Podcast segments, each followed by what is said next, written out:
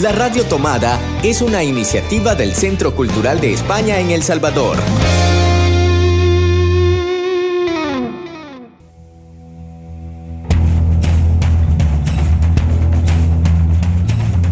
Ayer te vi en Babilonia. Un programa de libros y discos. Un programa para soñar entre palabras y páginas de papel. Un espacio para sumergirnos entre canciones, notas y poemas. Un espacio para pararlo todo y disfrutar del placer de la literatura. Ayer te vi en Babilonia.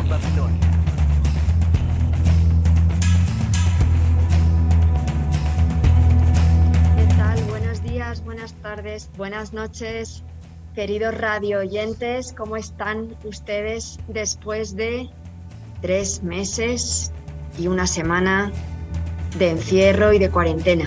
Aquí venimos con nuestro programa Ayer te vi en Babilonia, nuestra dosis semanal de música y de literatura eh, desde la radio tomada y desde el Centro Cultural. Estamos en la última semana de junio, eh, programa número 14 de esta cuarentena, eh, programa número 14 especial con canciones y lecturas para un encierro. En este cuarto y último programa de junio, en el que coincidimos con una fecha muy simbólica, muy simbólica perdón, para la comunidad LGTBIQ, el Día del Orgullo, queremos sin lugar a dudas visibilizar y reivindicar los derechos de la comunidad LGTBIQ. Este ha sido otro de los ejes fundamentales del Centro Cultural durante este mes y durante siempre, porque lo mismo que somos siempre feministas, también somos siempre diversos, también creemos siempre que amor es amor, quieras a quien quieras y como lo quieras. Y si bien son temas que tenemos en nuestra mira a lo largo de todo el año, no podemos dejar de aprovechar estas fechas simbólicas porque lamentablemente aún quedan muchas luchas por ganar. Mientras haya discriminación, discursos de odio, atentados, agresiones, seguiremos luchando por la necesidad de una igualdad de ley y de facto.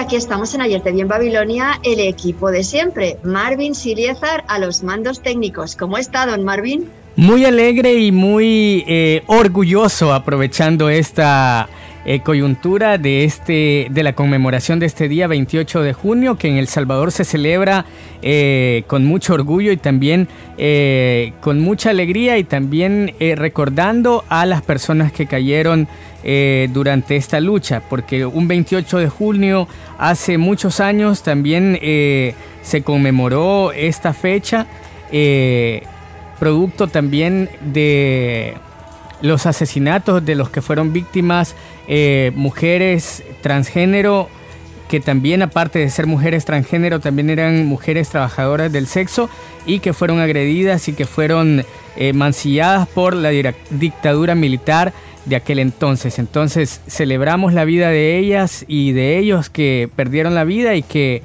también nos abrieron las puertas para poder eh, disfrutar los derechos y eh, las libertades que ahora tenemos. Va para ellos y ellas este programa. Así es, Marvin. Ligia, ¿qué tal? ¿Cómo estás? Pues todo bien, Elo. Aquí feliz de poder participar en este programa de Arte en Babilonia, recordando que por estas fechas, hace un año estábamos pintando un paso de cebra de colores en la fachada del Centro Cultural en la calle que conectaba con la Casa Tomada y un homenaje a esa diversidad que, eh, como decía él, aún faltan luchas que ganar. Así es, y mientras queden esas luchas y esas, esos, eh, esas conquistas, ¿no? Vamos a seguir, desde luego, luchando y visibilizando la situación para exigir una igualdad de derechos. Marvin eh, nos propone una primera lectura para entrar en calor en este programa que, como hemos dicho, dedicamos a ese orgullo tan importante y a esa necesidad de visibilizar y de luchar por la igualdad para todos. Marvin, nos proponías una lectura de Ángeles Caídos, ¿verdad? Exactamente, este libro que fue escrito por el fallecido, el, por el desaparecido Carlos Alberto Soriano, es un escritor eh, que esta esta novela, esta novela corta se considera la primera novela eh, gay eh, que fue escrita en El Salvador, o al menos la más difundida. Esta novela fue la ganadora de los Juegos Florales de San Salvador en novela corta en el año 2002 y el premio centroamericano Rogelio Sinan de novela en Panamá en abril de 2003. Se llama Ángeles Caídos y es una eh, novela con algunos pasajes bastante peculiar. Y dice,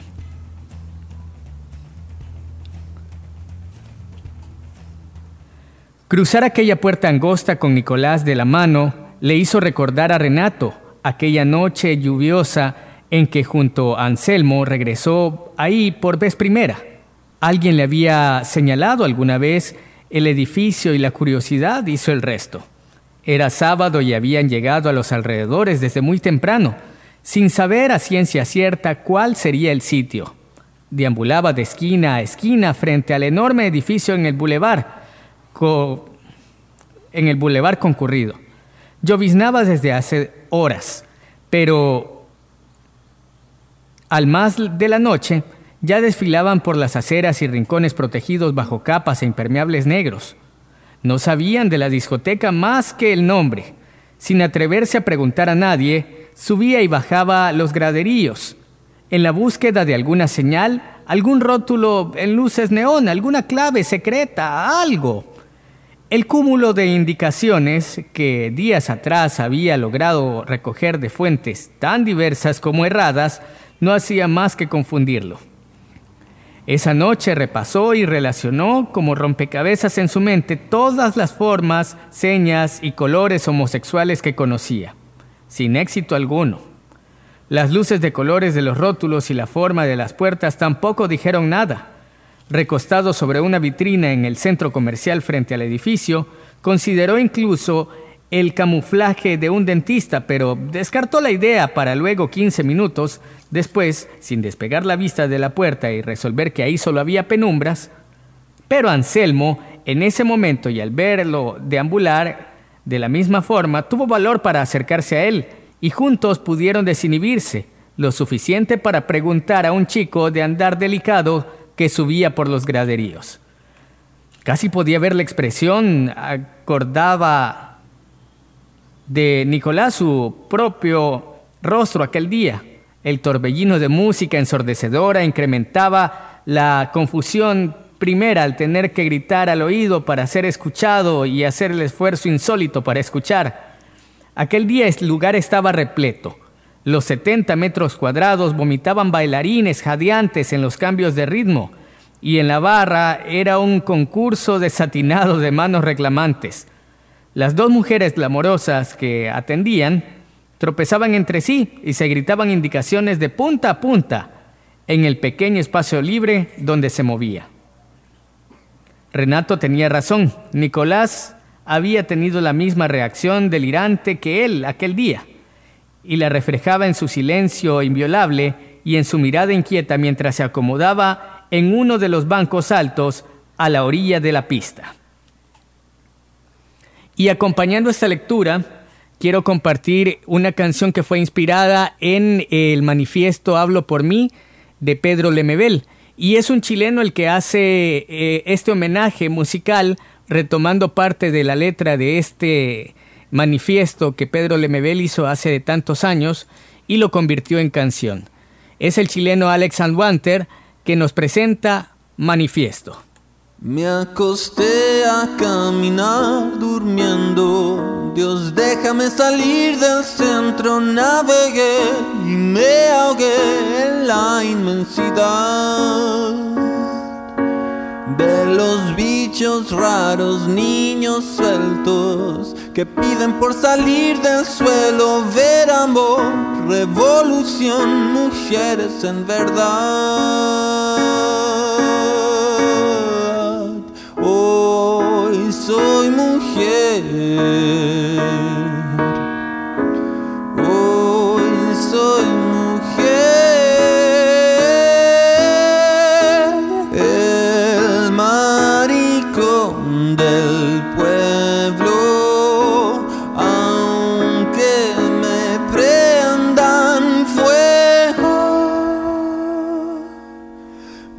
Brillaré como estrellas brillan. Me importa cuando mi familia sea noche, sea calle, sea de verdad. No me importa de a dónde vengas, solo importa de qué lado estás. Sin iglesias ni edificios, tú y tu soledad.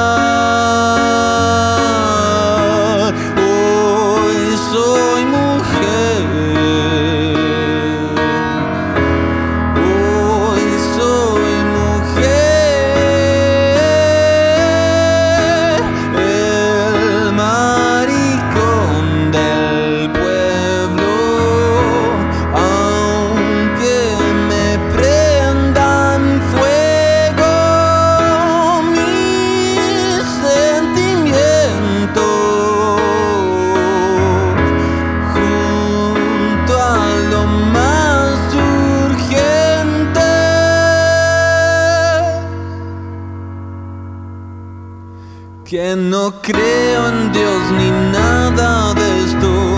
Yo quiero ser un manifiesto hecho cuerpo, sí, un cuerpo que va a disparar. Y entiendo toda tu violencia, que niño mío no es ciencia, que lo justo no es normal, defiéndete nomás.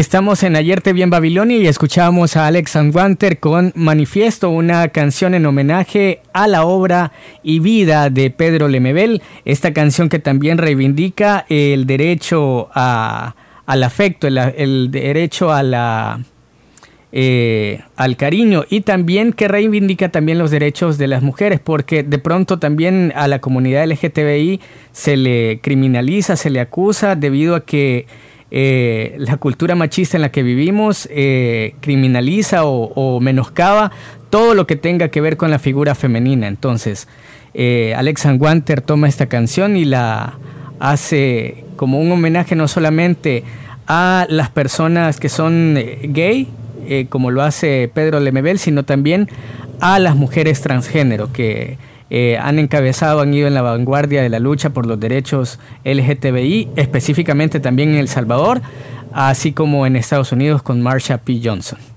Eloísa. Y fíjate, y fíjate, Marvin, que en España la, la, marcha virtual, porque al igual que aquí es virtual, en España también lo es este año, también está dedicada a reivindicar y visibilizar el papel de las mujeres trans. Así que, bueno, pues un doble homenaje por parte de Ayer Te Vi en Babilonia a este colectivo también. Eh, y seguimos con las lecturas. Eh, Ligia, cuéntanos qué has elegido para leer. Sí, he escogido un poema de un escritor que también al ser un homenaje para la comunidad LGTBI, no se puede quedar afuera, Ricardo Lindo, quien a través de su literatura, su vida, mantuvo siempre una lucha por ser eh, respetado y reconocido dentro de, de este ámbito literario. Eh, y Ricardo, quiero contar algo muy, muy, muy bonito en lo personal. Tuve la oportunidad de asistir quizás al último homenaje que se le hizo cuando él estaba con vida. Y era un señor ya de, no de avanzada edad, pero ya su cuerpo se veía cansado, agotado. Y él eh, pues pudo compartir con la gente en ese momento eh, eso, que justamente su, su literatura nos quedaba como una joya. Eh, Ricardo realmente es un escritor salvadoreño que, que, nos deja mucho y nos dejó mucho y esto eh, lo dice en ese poema que se llama Queda tu voz. una fatiga de otros gobiernos, mi silencio, una fatiga de mil años de angustia, de terror y silencio, de muerte, de oros lentos de crepúsculos. Pero queda tu voz, Padre, en los libros, solo la voz, que en el alma persiste. Precioso, Ligia. Y bueno, yo también había elegido una lectura que de alguna manera fue un poco la primera, creo que fue la primera lectura eh, directamente gay que yo leí hace muchos, muchos años. Me, impresionó mucho además porque es una historia realmente durísima, la de Reinaldo Arenas, que en su autobiografía, antes de que anochezca, eh, hace como todo un barrido por lo que fue su vida en Cuba hasta su destierro, eh, su exilio, y aunque obviamente no lo narra, pero ya se intuye lo que luego fue su suicidio, ¿no? Es un libro eh, tremendamente imaginativo, él tiene una capacidad de narrar espectacular y el libro te transporta a esa Cuba que muchos no queríamos ver tampoco, ¿no? Porque era difícil aceptar ciertas cosas, pero esto pasaba en Cuba en los años 70, ¿no? Eh, antes de pasar a leer un fragmento de Antes que anochezca, quería leer eh, un artículo que salió en El País el 28 de febrero de 1998, cuando se estaba reeditando eh, Antes que anochezca en España, y que lo escribía el autor de Tuyo es el Reino, Abilio Estevez, otra gran novela cubana. Pero en, en este artículo, Abilio Estevez hace una radiografía de la novela antes de que anochezca espectacular, narra cómo fue la vida de Reinaldo en Cuba, su relación con Lezama Lima, con Piñera, incluso con el gran escritor Alejo Carpentier. Es un artículo maravilloso, si alguien lo quiere rastrear por el país, se llama Autobiografía de un desesperado. Y voy a leer el último fragmento que nos introduce muy bien a esta novela. Dice, Leer antes, de que anochezca, antes que anochezca resulta un ejercicio de desenmascaramiento, de catarsis. Por más que trate de engañarnos, termina por revelarse como moralista. El moralismo del que aquí se habla se da por antagonismo.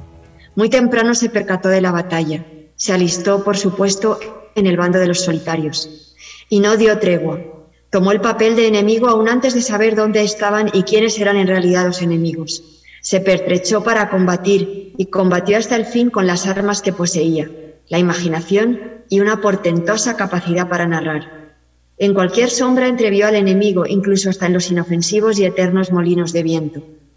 No podemos pasar por alto que no fue así por simple elección. La vida se le hizo difícil. Le tocó vivir la peor de las intolerancias políticas de la época de los 70 cubanos. Sufrir el rigor del exilio, que nadie se merece fue acosado, perseguido y vigilado. Como a tantos, se le expulsó del país al que le, pertenecía por derecho.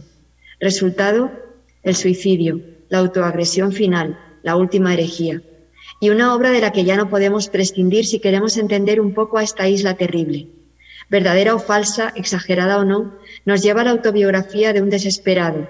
Nos llega la autobiografía de un desesperado, testimonio de un martirio que no podemos pasar por alto libro de un gran fabulador, de los que no permiten el segundo de tregua. Reinaldo Arenas nos maldice y llegamos a quererlo, como deberíamos amar al demonio que nos salva mostrándonos el espanto de nuestras vidas. No sé si lo han leído, pero en caso de que no lo hayan hecho, se lo recomiendo encarecidamente. Es un libro durísimo, muy explícito en algunos fragmentos, pero que nos ayuda a conocer más esa isla maravillosa que es Cuba. ¿no?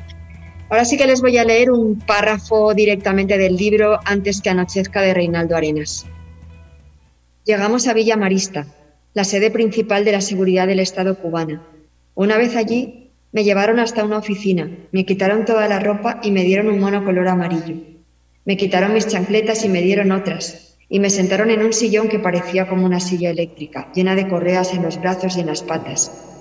Sí, era una especie de silla eléctrica tropical, Allí me fotografiaron y me tomaron las huellas digitales. Después me llevaron para el segundo piso. A mi paso veía las pequeñas celdas con un bombillo que se mantenía día y noche encendido sobre la cabeza del prisionero. Comprendí que aquel sitio era, en efecto, más terrible que la Inquisición. Llegué a mi celda donde me hicieron entrar. La pequeña escotilla que servía para mirar el pasillo la dejaron cerrada. Allí nunca supe cuándo era de día y cuándo era de noche. Aquel bombillo permanecía encendido siempre. El baño era un hueco. Cuatro días estuve allí sin ver a nadie. Al cuarto día me sacaron de la celda y me llevaron a una oficina de interrogación. Un teniente que dijo llamarse Gamboa comenzó su interrogatorio preguntándome si yo sabía dónde estaba. Le contesté que, que sabía que estaba en la seguridad del Estado. Entonces me dijo, ¿tú sabes lo que eso significa? Significa que aquí te podemos desaparecer, te podemos aniquilar y nadie se va a enterar. Todo el mundo piensa que tú estás en el morro y es muy fácil morir allí de una puñalada o de cualquier otra forma. Desde luego entendí lo que me estaba diciendo. Comprendí en ese momento por qué no me habían llevado directamente a la seguridad, sino al morro. Yo estaba en el morro para todos mis amigos, incluso para mi propia madre, a la cual le habían dado el pase para que fuera a verme con toda intención de que me viera en aquel lugar. Ahora, si me asesinaban ellos, la opinión pública pensaría que había muerto a manos de algún delincuente en el morro y nunca habría estado en la seguridad del Estado. Era muy difícil para mí no enredarme en medio de aquellas miles de preguntas que constituían el interrogatorio. A veces lo comenzaban por la madrugada y podía prolongarse durante todo el día. Otras veces me dejaban de interrogar durante una semana y parecía como si se hubieran olvidado de mí para luego reaparecer y llevarme de nuevo ante aquel oficial. Aquel hombre no creía ni una palabra de todo lo que yo le decía. A veces, enfurecido, se marchaba y durante horas yo me quedaba a solas en aquella oficina donde era interrogado, o venía otro oficial y continuaba el interrogatorio. El teniente Gamboa insistía mucho en mi soledad, en que todos mis amigos me habían abandonado y nadie iba a hacer nada por mí. Insistía también en mis relaciones sexuales con Miguel Barniz. Al principio me preguntó cómo estaba mi amante y yo no sabía a quién se refería porque en realidad yo había tenido tantos que no podía saber de quién se trataba. Entonces me dijeron que se referían a Barniz y me preguntaron varias cosas acerca de él, incluso bastante íntimas. Siempre, aunque un individuo sea aliado de la seguridad del Estado, ellos quieren tener todos los elementos posibles sobre esa persona para cuando caiga en desgracia o lo quieran eliminar. En aquel momento yo no tenía nada que decir de Barniz.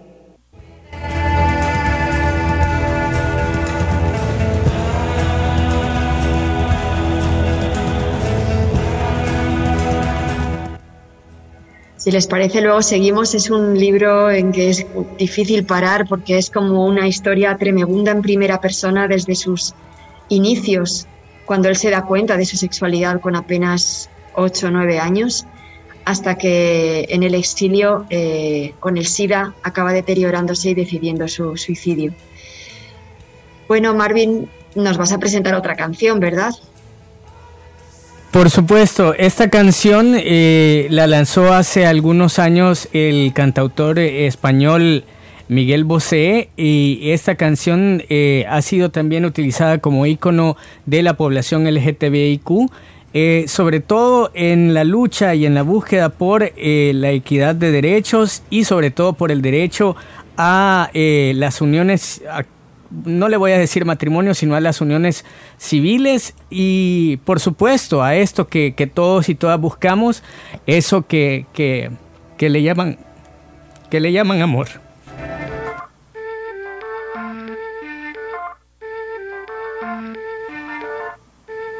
Es Miguel Bosé y se llama Júrame. Pan sagrado, que no esconde trampa, que no encierra engaño, que es tan puro y limpio, que no causa daño. Júrame, hermano, jura, júrame. Jura, júrame que si toca olvido, así nos corten la lengua, así nos maten de frío, que en cada memoria tú estarás conmigo, siempre. Jura, júrame. Prohibido hablar, prohibido oír, prohibido ver, prohibido estar prohibido está prohibir. Para no matar, para respetar, para no humillar ni a nunca herir. Me en eso sí. tanto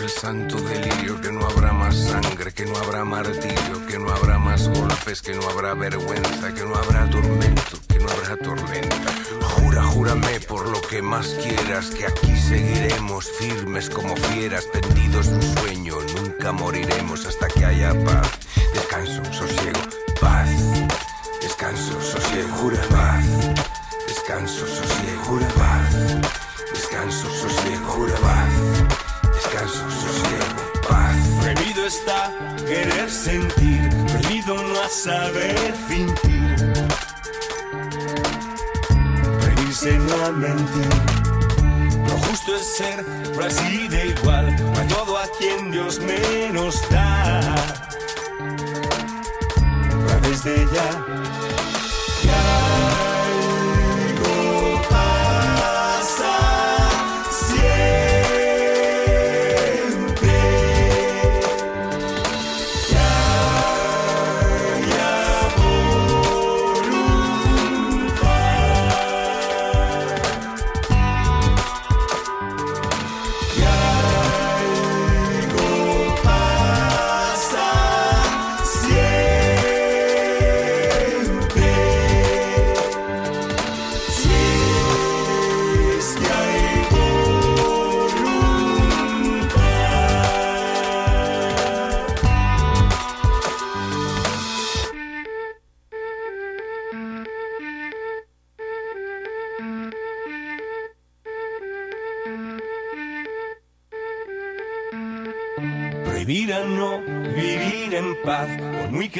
prohibido estar.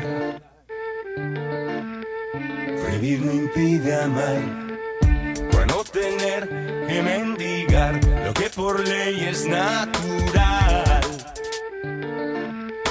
Por no más mierda ya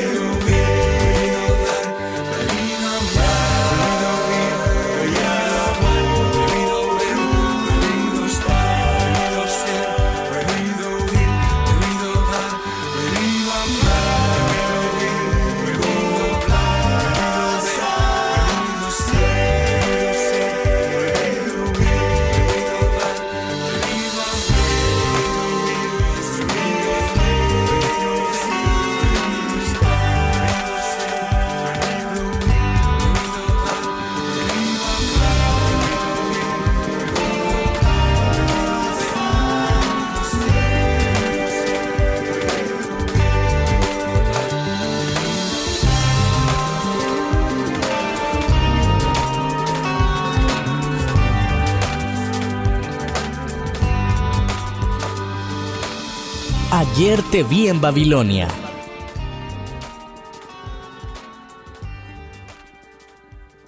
Más que nunca nos parece importante recordar el valor de los libros y de la literatura. En estos días de cuarentena, un libro nos hace volar, nos hace viajar y nos hace soñar. Los libros nos ayudan a ponernos en la piel del otro y a conocer nuevas y diversas vidas. Los libros nos proponen nuevas formas de imaginar nuestros mundos y también nos ofrecen claves para comprender otros mundos. Los libros nos hacen mejores porque nos hacen más libres. La Radio Tomada es una iniciativa del Centro Cultural de España en El Salvador.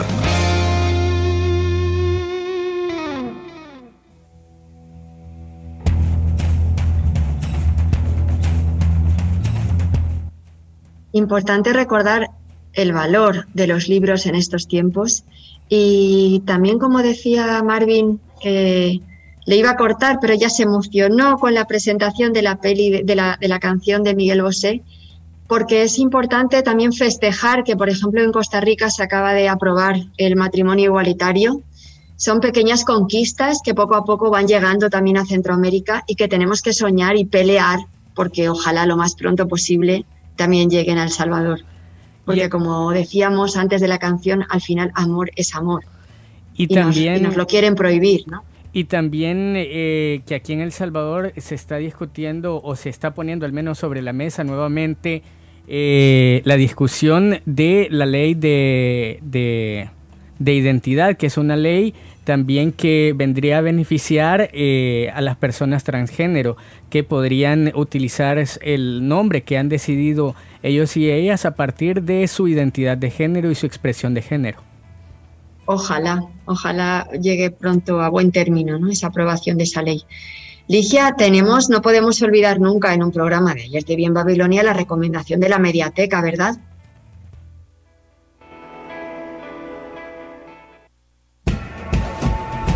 La mediateca recomienda.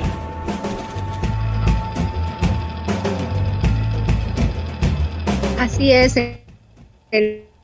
no podemos dejar de lado la recomendación de la mediateca y esta semana traemos una, eh, algo diferente. Es eh, una revista la que vamos a recomendar, es la revista Ars, el número dedicado a Ricardo Lindo, que es el escritor que yo he escogido para este programa.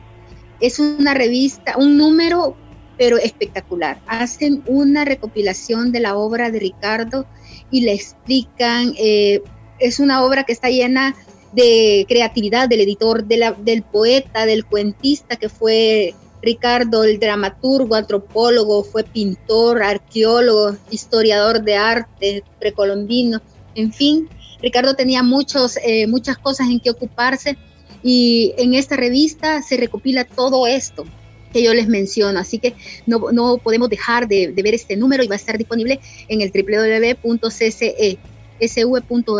en la Mediateca Recomienda. Pero yo quiero leerles un, un fragmento de, de una, un capítulo extraído que sale en la revista de la novela El príncipe de la Atlántida, perdón, y es el tema El ahorcado. Dice así, me colgarán mañana, son malvados, escupen siempre. Ellos me subieron solo para bajarme después a empujones y escupirme. Cuando me subieron me sentía dichoso, creí que se cumplían todos mis sueños. Mañana me subirán, pero de otro modo son tontos y malvados, no saben nada. Me gusta el calabozo, se parece a mi casa. O sea, es de cemento húmedo y dentro no, hay nada, ni un catre, ni un ratón, solo yo. En cambio, ese cuarto donde me tenían con una con colgajos y cosas doradas y yo decía, pero ya me habían enseñado, dijeron que yo quería ser su rey están locos. Nunca quise ser un rey. Los reyes están sentados en sillones colorados y son aburridos. Yo quería ser un príncipe, porque los príncipes corren aventuras, matan dragones y rescatan princesas de las cuevas de los dragones y después se casan y son felices para siempre. Yo fui príncipe un rato, pero mañana seré muerto para siempre. Hace frío aquí, pero cuando me preguntaron qué quería cenar por última vez, yo casi nunca ceno. Pedí una charamusca. Hermoso poema, Ligia. Eh, y seguimos con lecturas, porque hoy hemos tenido un programa como hacía tiempo, con muchas lecturas.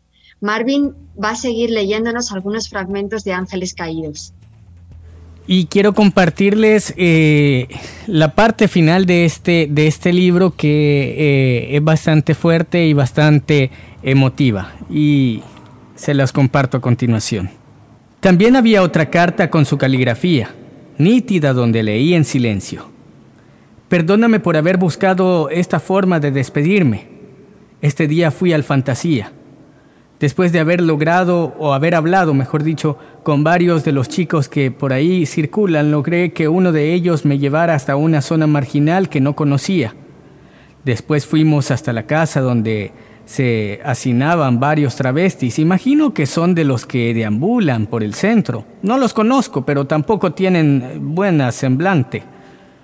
Logré que dos de ellos se comprometieran conmigo a esperar a que yo pasara a las ocho en punto por la Plaza Libertad. Ojalá todo haya salido bien y todo el mundo crea que en realidad fue un asalto. Hay cosas que mi madre jamás entendería esa es la razón por la que solo tú debes saberlas. El dinero que te dejo es para que termines tus estudios fuera de esta tierra malvada. Vete donde puedas sufrir menos todo lo que aquí ha pasado. Respecto al otro taco, yo sé que entenderás mi filosofía y sabrás hasta dónde alcanza el límite de las cosas de la vida. No se trata de cobardía, se trata de un dolor incompartido, de no hacer sufrir a quien más he querido. Me cubrí la boca con el papel y lo presioné hasta estrujarlo. Le di la espalda a doña Rosa para que no viera la expresión de mi rostro horrorizada. Luego comprendí que entre los deseos que Nicolás no expresó estaba el que su madre no sufriera ni siquiera con mi dolor de ese momento. Entonces me volví para verla. Ella terminó de leer la carta que él le había dejado y revisó el orden de los documentos. Después colocó todos los papeles sobre la mesa y hundió el rostro ante las manos, sin ningún sonido. Con la mayor prisa que podía, doblé todos los papeles y los metí al sobre amarillo que de nuevo... Luego me incliné para rodear con mis brazos a Doña Rosa por los hombros. La besé en la sien izquierda con cariño entrañable, así como en una despedida prolongada. Después abrí la puerta y sin ninguna demora salí a la calle. Los faroles ya casi superaban al ocaso.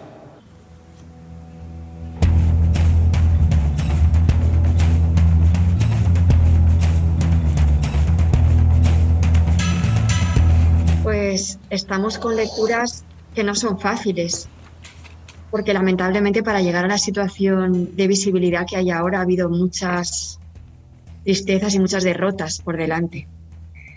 El capítulo que les estaba leyendo antes de Reinaldo Arenas, de su libro autobiográfico Antes que anochezca, es el capítulo que se llama Villamarista y que narra su paso por la seguridad del Estado cubano. Me voy a saltar todo el capítulo que es tremendo para leer la última parte, el último pequeño párrafo con el que termina este capítulo, y dice así. Antes de la confesión yo tenía una gran compañía mi orgullo. Después de la confesión ya no tenía nada. Había perdido mi dignidad y mi rebeldía. Por otra parte, me había comprometido con el teniente a colaborar con ellos en lo que pudiera y podían pedirme que yo hiciera un acto público en el que recitase todo aquel texto. Además, después de mi confesión, podían eliminarme hasta físicamente. Ahora estaba solo con mi miseria. Nadie podía contemplar mi desgracia en aquella celda. Lo peor era seguir existiendo por encima de todo, después de haberme traicionado a mí mismo y de haber sido traicionado por casi todos.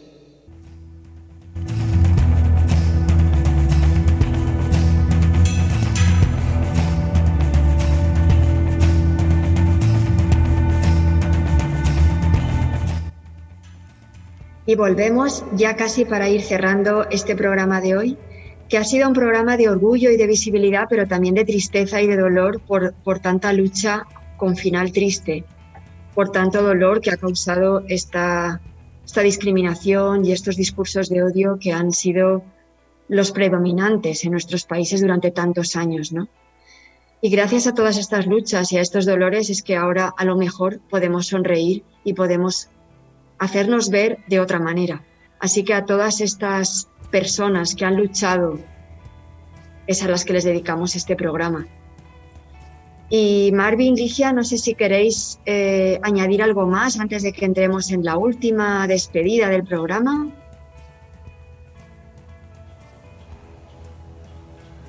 Solamente, solamente decirle a, a Marvin y a todos los que les duele lo que está sucediendo y lo que sucede en este mundo, eh, que un día ese dolor se convierta en alegría.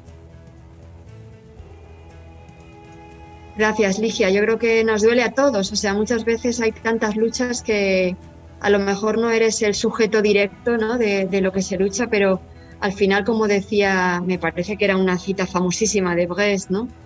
que iban a por los comunistas, pero como yo no lo era, pues no hice nada, iban a por los homosexuales, como yo no lo era, no hice nada, y luego vinieron a por mí y ya nadie quedaba para ayudarme. Lo he simplificado y la he achicado, pero hay luchas por las que todos tenemos que mojarnos y por los que todos tenemos que implicarnos, ¿no?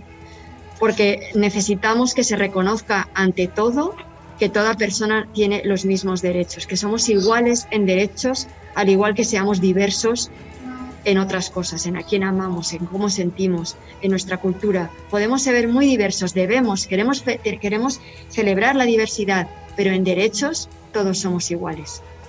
Y sobre todo también que vean como lo vean y desde donde sea, amor es amor. Y antes de eh, seguir con eh, la parte final de nuestro programa, queremos invitarle a que si les gusta la música, eh, todavía está disponible la playlist que el Centro Cultural de España en El Salvador ha realizado en ocasión de este mes del orgullo. Y también les invitamos a que eh, estén pendientes de las redes sociales del Centro Cultural de España en El Salvador y por supuesto de la Radio Tomada porque eh, hemos estado llevando a cabo la campaña Muestra tu orgullo, donde bastantes personas, entre ellos Nadia, Gabriel Galego, eh, nuestra querida Andrea Robin, Andrea Robin eh, han participado de esta campaña. es cierto. Muchas, muchas colaboraciones por ahí. Así que han demostrado su orgullo y les invitamos a estar pendientes de las redes sociales del Centro Cultural de España en El Salvador y de la lista que hemos creado en Spotify para disfrutar de música ad hoc a este mes del orgullo. Se me ha escapado algo muy importante, muy importante. Adelante, Ligia, adelante que se me ha escapado invitar al cabeza del libro que tenemos este próximo Por supuesto, muy importante. Silvia Matus, otra luchadora más de esta, de esta, eh, de este orgullo. Eh, así que les invitamos a que puedan inscribirse y nosotros les enviamos con gusto los textos que vamos a leer previo al encuentro que vamos a tener con Silvia Matus. Es el martes 30 a las 7 de la noche por Zoom. Y hablando... Ah, de orgullo y también de literatura queremos recordar eh, este mes de junio a un gran escritor, a un gran poeta que también celebramos el natalicio a principio de este mes. Y hablamos del español Federico García Lorca que también es orgulloso, eh, eh, fue, ha sido un orgullo de la comunidad o de la población LGTBIQ de todos los tiempos. Así que con este programa también hacemos un homenaje a las letras, a los escritos de Federico García Lorca y eh, a su obra, por supuesto, y a quienes han sido parte también, que han sido vastos, eh, hartos. Eh, artistas de la literatura y de la música que han puesto su obra o que han aportado al arte desde las poblaciones LGTBIQ. Pues sí, y Marvin eh, y Ligia, antes de que cerremos el programa, eh, y, para cerrar os vamos a contar un poquito todo lo de armarios abiertos que se viene la semana que viene, que es bien importante que lo recordemos. Pero antes quiero hacer un pequeñito paréntesis. Lamentablemente, al igual que la semana pasada dedicábamos el programa al papá de Gerson Birchet, que justo había fallecido ese día que teníamos que grabar con Gerson, eh, víctima del COVID, de la COVID-19. Esta semana tampoco puedo terminar el programa sin decir unas palabras sobre, eh, sobre un gran amigo, Carlos Trilnik, sobre todo un gran artista, un referente en el arte, en el arte más comprometido, en el arte comprometido con la memoria de su país, Argentina. Él luchó toda su vida por visibilizar a las víctimas de la dictadura, a los desaparecidos. Eh, bueno, fue un, un referente para todos los artistas comprometidos de alguna manera con la historia y con la memoria, con la justicia y un gran referente en todo lo que es arte y tecnología en toda América Latina y en todo el mundo. Carlos ha fallecido ayer sábado, eh, víctima del cáncer, contra el que llevaba varios años ya luchando. Y bueno, es un gran artista, un gran pensador y fue un gran amigo, así que para mí ha sido hoy un día durísimo también y quiero dedicarle a él unas palabras que Ticio Escobar escribía sobre su obra, eh, precisamente dedicado a la ausencia, no a la ausencia de Carlos, que aún estaba vivo, sino a esa ausencia que Carlos tanto retrató como homenaje a los desaparecidos. Escribe, escribe Ticio Escobar. La preocupación de Trilling por la ausencia se basa tanto en su tarea de crear vacío, implícita en su oficio de artista, como en su obsesión por el tema de los desaparecidos durante las dictaduras militares de América Latina. Las tretas de la imagen permiten convocar la ausencia, darle un cuerpo, volverla positiva. De eso se trata la operación poética fundamental, que requiere un trabajo de posturas y distancias que involucran al espectador y al objeto. El trabajo se complica al recaer sobre situaciones exorbitantes. A la hora de intervenir o evocar espacios donde el peso descomunal de lo acontecido ha desfondado la escena de la representación. Los recursos de la imagen han de ser extremados, hasta lo máximo o lo mínimo. Carlos Trilling debe echar mano de largos rodeos y de silencios radicales para enfrentar lugares inaccesibles vinculados con la memoria o con el registro de miles de desaparecidos. Pues esto va por ti, Carlos.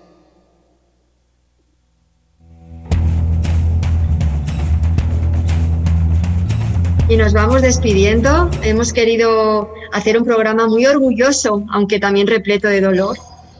Y, queremos despedirnos con una agenda, con una recomendación que no podéis perderos, una agenda cargadísima de actividades eh, para mostrar nuestro orgullo, para visibilizar estas luchas en el nombre y a través de un montón de artistas y activistas LGTBIQ de toda Iberoamérica desde España hasta Brasil, pasando por Argentina, por México, por Venezuela y por supuesto por El Salvador, que tenemos una muy buena representación.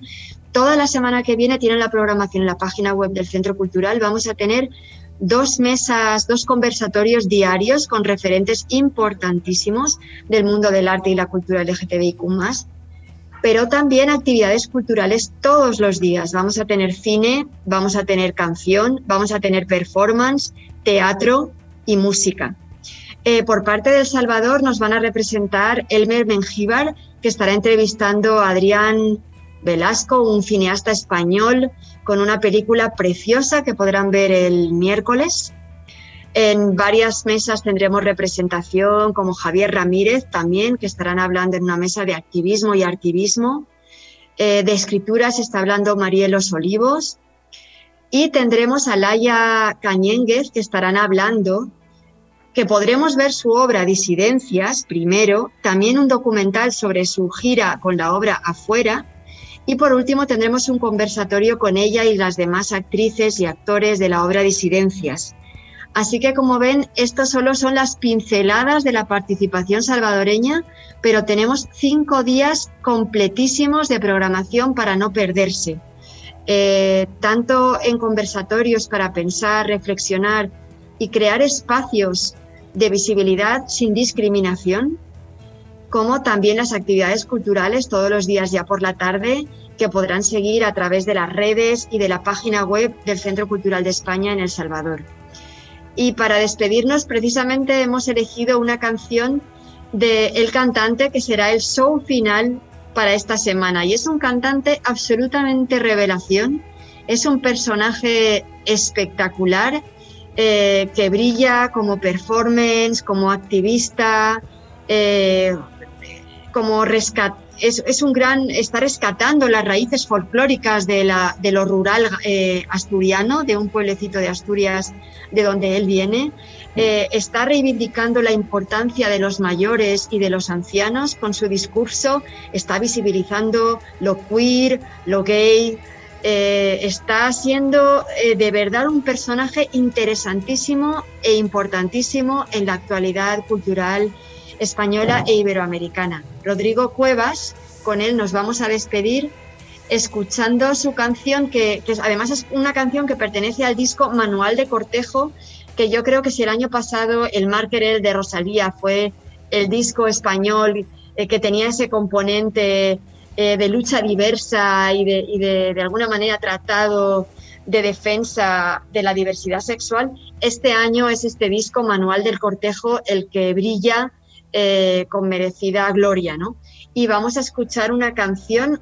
Él en este disco además ha contado con la producción de uno de los grandes de la música independiente española, Refri, Raúl Refri, y esta canción en asturiano eh, mezcla lo más folclórico y lo más eh, tradicional del folclore asturiano con la música electrónica y folk más moderno. Muñeira para filla de Bruisa. 嗯。你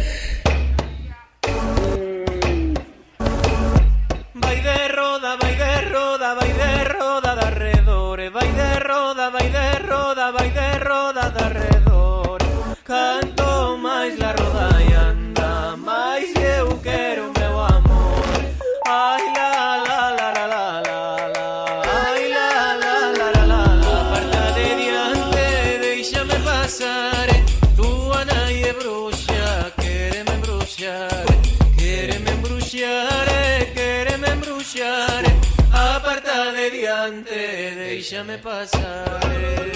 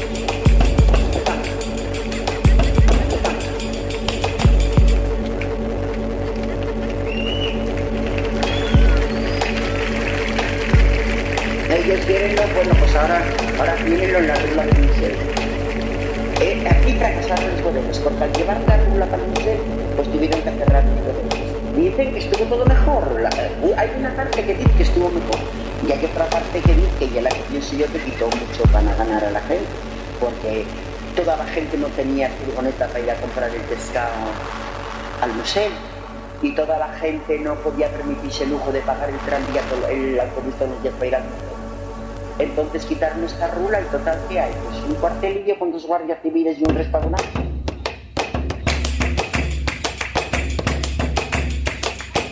Enamoréme de noche. Esto es todo por hoy.